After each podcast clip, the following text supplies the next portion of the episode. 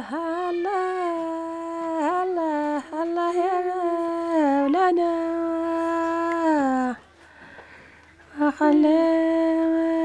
الناس يا هوش السلام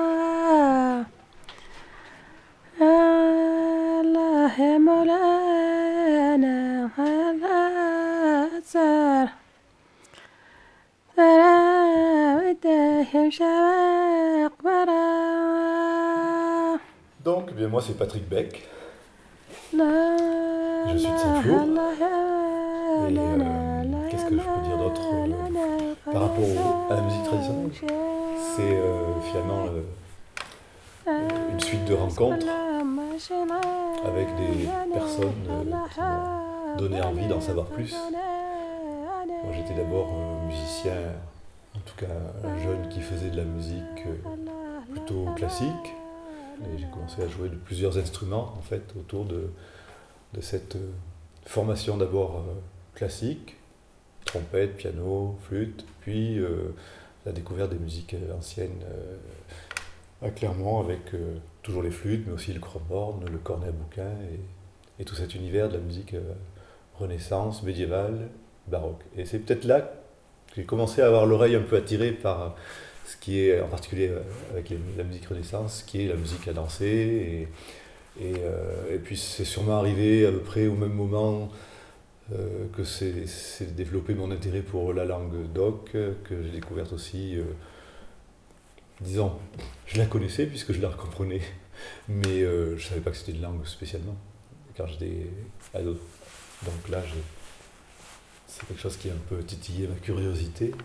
Et comme il se trouvait quand même que quand il y avait des, occasions d'étudier ou de comprendre euh, la langue occitane, il y avait aussi euh, des ateliers de musique et de danse traditionnelle. Et c'est là que j'ai découvert en fait cette espèce de, de, monde que je ne connaissais que de loin par les groupes folkloriques. C'était dans, dans, quelles années ça, euh, à peu C'était les années 77, 78, on, peut, ouais, on peut avoir un peu après.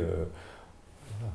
Donc là, avec l'Institut d'études occitanes, avec Bernard Giacomo, qui me dit ça c'est un accordéon diatonique, tu le tiens comme ça, la rangée de droite ça correspond aux basses du haut, la rangée de l'intérieur c'est les basses du bas. Il me file une cassette avec la gigue, débrouille-toi. Et c'est comme ça que j'ai appris l'accordéon. Ça devait être au mois de juin, au mois d'août je faisais une colo et je faisais danser les, les gamins de la colonie avec un accordéon. Et là, rencontre d'un gars qui jouait de la cornemuse, un breton, et puis, et puis que tu retrouves après à Clermont, que tu, euh, qui on a fait de la musique ancienne et des choses comme ça. c'est, on met le doigt dans un engrenage qui après se retrouve sans fin. Il y a eu une rencontre très très déterminante aussi, c'est Pierre Boissière, qui était euh, à l'époque au lycée agricole à Aurillac et qui a été le fondateur, je crois, de, de, de l'IE dans le Cantal, et euh, que j'avais rencontré dans, un stage, je crois que c'était à Massiac, stage d'Occitan. Et là, il m'a proposé d'aller enregistrer des, personnes euh, dans un club de troisième âge, à Ruina-Margeride, une autre fois c'était euh, euh, à l'hôpital, d'autres fois, voilà, il était passionné de collectage. Et donc je l'ai suivi et j'ai appris un peu le, à la fois la technique de l'entrevue de, et de du questionnement d'informateurs, mais aussi de l'animation, parce que c'était très lié à, à, des moments où on jouait nous-mêmes aussi de la musique. Et, donc à la fois euh, euh, un pied dans le, dans les vieux, chez les vieux pour apprendre des choses et un pied chez les petits pour leur transmettre, soit par les colonies de vacances, soit petit à petit après avec mon métier comme instit dans les classes. D'abord, j'étais intéressé par la musique depuis tout petit, donc euh, j'ai étudié la musique, le solfège, euh, quelques instruments. Mais euh, cette histoire de, de lien entre la langue, qui est le support de chant, et euh, ces chants qui sont euh, euh, liés à une tradition de musique populaire, soit de musique à danser, soit de musique de, de veillée, de choses comme ça. Je crois que la conjonction de cet intérêt pour la langue et la musique en général m'a fortement entraîné vers le, domaine des musiques moi que je n'appelais pas du tout traditionnelle spécialement, mais que j'appelais euh, musique auvergnate, euh, musique occitane d'Auvergne, chant euh, traditionnel, oui, peut-être. Après, euh, j'avais pas une idée très précise de qu'est-ce que ça pouvait être une musique traditionnelle. Après, euh, c'est vrai quand on a 17, 18, 20 ans, euh, euh, à part si on a vécu ça dans le cadre de la famille, peut-être la musique folklorique, entre guillemets, le groupe folklorique, ça c'était quelque chose qui ne m'attirait pas du tout. En fait, quand on comprend après que le fond est le même, on se dit tiens, alors on gratte un peu et on essaie de voir qu'est-ce qui s'est passé entre les deux. Qu'est-ce qui s'est passé entre le gars qui jouait euh, quand il, était jeune, qui faisait des mariages, qui, qui, animait des, veillées qui, et des balles, et, qui petit à petit a arrêté de jouer et qui reprend pour euh, transmettre son, savoir et, sa vie avec le plaisir de quelqu'un qui est vieux et qui voit un jeune qui s'intéresse à ce qu'il f- à ce qu'il a pu faire quand il était jeune lui-même.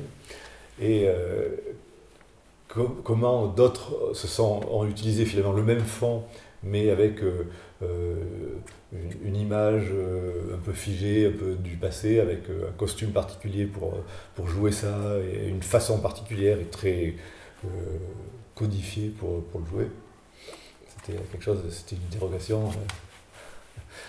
euh, C'est intéressant de- d'essayer de, de comprendre pourquoi, quels sont les cheminements des gens. Moi, je crois maintenant, avec le recul, on était très radicaux. on ne voulait pas voir les liens entre, les, entre tout ça, alors que beaucoup de gens étaient euh, tout simplement passionnés et que leur histoire était différente. Et alors, c'était euh, peut-être aussi une espèce de, de, de réaction, euh, d'opposition. Moi, je suis un peu- J'aime bien aller sur les, sentiers où il y a moins de monde. Ouais, ouais.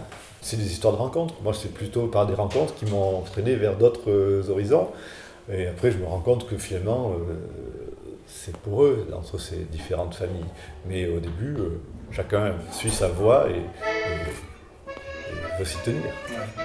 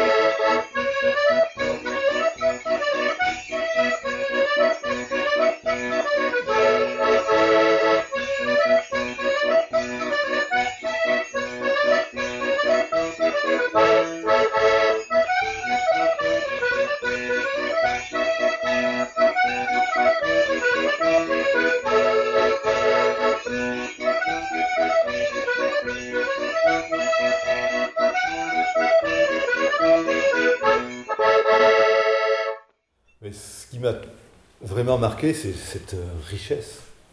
C'était incroyable. À la, fois, euh, à la fois le lien entre les différents, pourrait dire, les différents aspects de cette euh, tradition populaire, de, ce- il n'y avait pas que la musique, il y avait, la langue qui, racontait, il y avait les contes qui disaient des choses complètement incroyables. Euh, je, me, rappelle de, de Marie Chevalier, qui était de, vers Loubarès et qui racontait des choses autour de. C'était quasiment euh, l'Iliade et l'Odyssée euh, avec euh, des- un univers complètement euh, incroyable. Il y avait, euh, bon, bien sûr, le chant, et à travers le chant, des histoires aussi euh, complètement euh, abracadabrantes, parce que il n'y avait rien au premier degré, c'était tout des, univers complètement, complètement euh, euh, nouveaux pour moi, et puis, euh, puis après les- les- l'instrument. Et derrière tout ça, il y avait aussi des gens, des gens qui avaient un parcours, qui avaient, alors après, bon, qui avaient des- qui eux aussi vivaient dans des univers complètement différents du mien. Et, il y avait un échange qui était à la fois de leur part un intérêt pour euh, qu'on pouvait, euh, euh, ce qu'on pouvait, euh, pourquoi on, allait- tout à coup s'intéresser à, leur vie, alors que c'était souvent des gens qui, qui avaient eu des métiers tout à fait ordinaires hein, et, des vies pas faciles. ça, moi, ça m'avait beaucoup marqué. Et moi, j'étais dans un milieu, bon, plutôt assez. un petit commerçant, c'était pas un milieu aisé, mais c'était un milieu où j'avais toutes les facilités. j'ai pu faire des études, enfin voilà, c'était pas le gars qui casse des cailloux euh, pour construire la, route du Puy-Marie ou, euh, ou l'ouvrier agricole qui, euh, qui, qui, qui, dort dans un, sur une paillasse derrière les, dans les tables. Et j'en ai connu beaucoup comme ça quand même. Donc ça c'était c'était assez impressionnant aussi. La vie qui transparaissait, une vraie vie, d'autres univers. ça c'était vraiment émouvant et passionnant pensais à, Léon Lemay, c'était quelqu'un. Euh, bon, il a, été prisonnier, euh, euh, sur son violon, il montrait toujours De Gaulle sur, le, sur, le dos du violon, et il commençait toujours n'importe quelle soirée qu'on pouvait faire avec lui, soit de, soit de collectage, de séance de collectage, j'en avais fait beaucoup avec lui, soit de, de balles, et je l'avais emmené assez souvent à la fête du violon à Marshall ou, à d'autres occasions, et il commençait toujours à jouer, en jouant le chant des partisans quand même. C'est des choses qui marquent. Mm. Et alors sur l'étui à, violon, il y, avait la, il y avait la Vierge, donc il y avait une espèce d'univers, déjà rien qu'avec l'instrument et sa boîte, euh, euh, il, ne racontait pas que euh, qu'une musique pour faire danser. Il, était, c'était sa vie. Ça, des gens comme ça, c'est, ça, ça, marque longtemps, hein, forcément. Après, euh, d'autres, musiciens comme François Vidalin aussi, avec cette, cet univers euh, parisien, euh, le bal musette, tout, un tas de choses, puis le retour à, dans son, village d'origine à, Vigourou.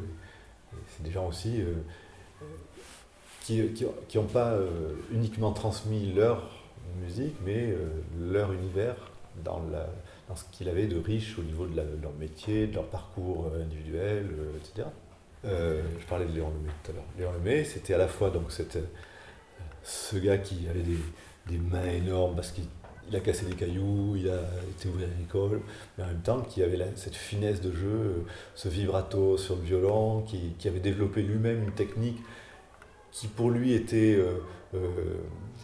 dû à son amour de la musique et du violon classique. Il écoutait énormément de musique classique.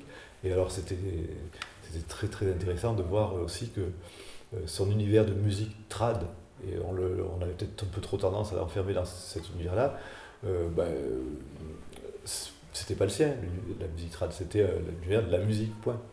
Et euh, il se trouvait qu'il avait passé une grande partie de sa vie à faire danser les gens avec son violon, mais euh, tout ce qu'il entendait, euh, il le retransmettait après euh, dans cette, optique de la danse. Mais ce qu'il entendait, c'était aussi des valses de Vincent Scotto, il adorait Tino Rossi, c'était aussi, alors c'était la bourrée du Becca, qui était il avait déjà fait d'une certaine façon, lui, du collectage.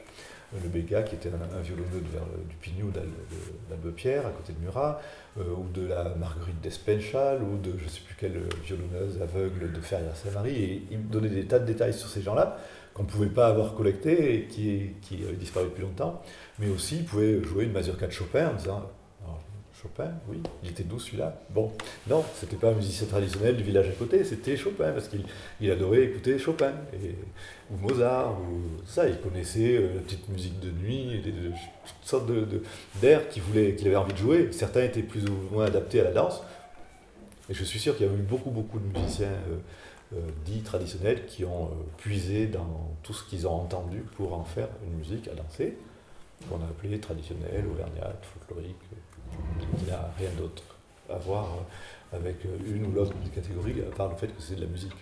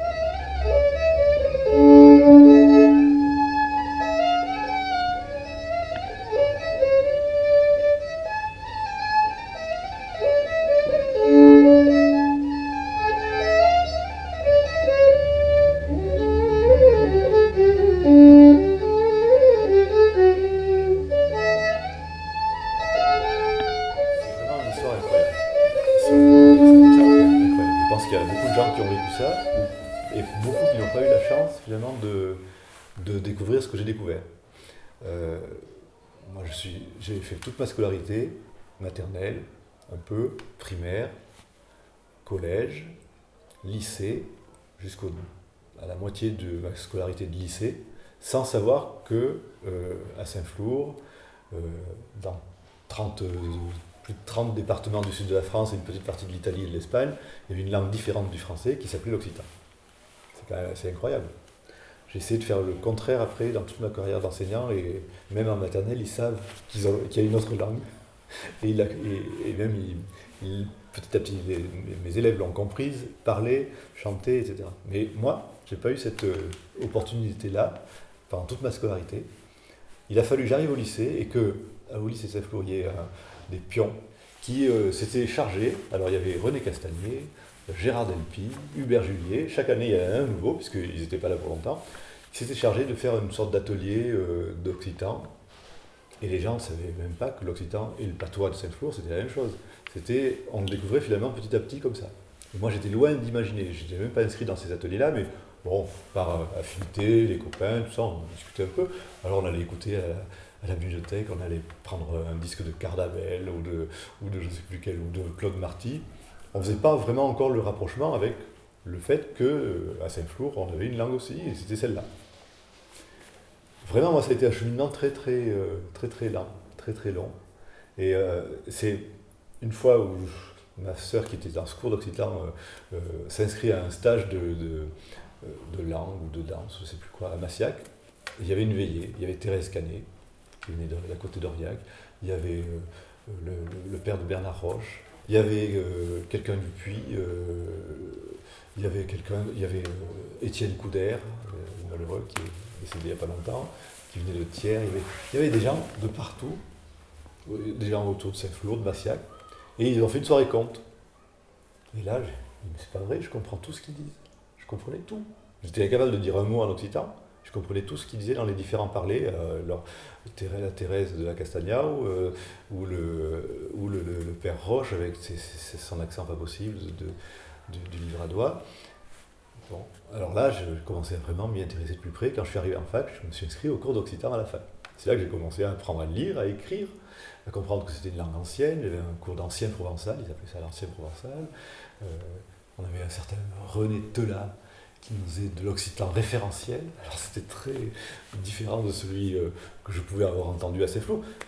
Preuve que j'avais bien dû l'entendre, même très près de moi. Et après, je me suis aperçu que mon père l'avait entendu, peut-être le parler même avec les clients dans son magasin. Il était horloger dans une petite rue de Saint-Flour, que mon grand-père le parlait forcément. Il était paysan à Saint-Flour, et, et, il était de village à côté. Bon, c'était euh, une langue. Au marché de Saint-Flour, après je m'en suis aperçu, euh, le marché de Saint-Flour, on n'entendait pas un mot de français euh, tous les samedis matins. Donc c'est quelque chose qui, était dans mon oreille, dans mon cerveau, mais que je n'avais jamais exprimé parce que j'en avais même pas. Personne n'avait révélé cette, je sais pas, cette conscience-là. Alors après, c'est vrai que grâce à, à la musique trad, euh, d'abord à l'accordéon, puis aux, enregistrements, euh, au collectage auprès de gens qui chantaient, etc. Je me suis mis à moi-même le chanter. Grâce à mon métier d'instit, euh, ben, je me suis mis à, à, chanter avec les enfants, puis petit à petit à le parler avec les enfants, donc à progresser moi dans ma pratique personnelle. alors c'était facile parce que je me disais, bon, quand j'étais du côté d'Aurillac, je disais c'est normal, je laisse trop pied un peu parce que je suis de Saint-Flour. Quand j'étais à Saint-Flour, bon, ça fait longtemps que j'ai appris que je suis Aurillac maintenant, alors je trouvais de bonnes, excuses. De toute façon, tous les jeunes disaient ça. On, oh, nous, on parlerait bien, mais on laisse trop.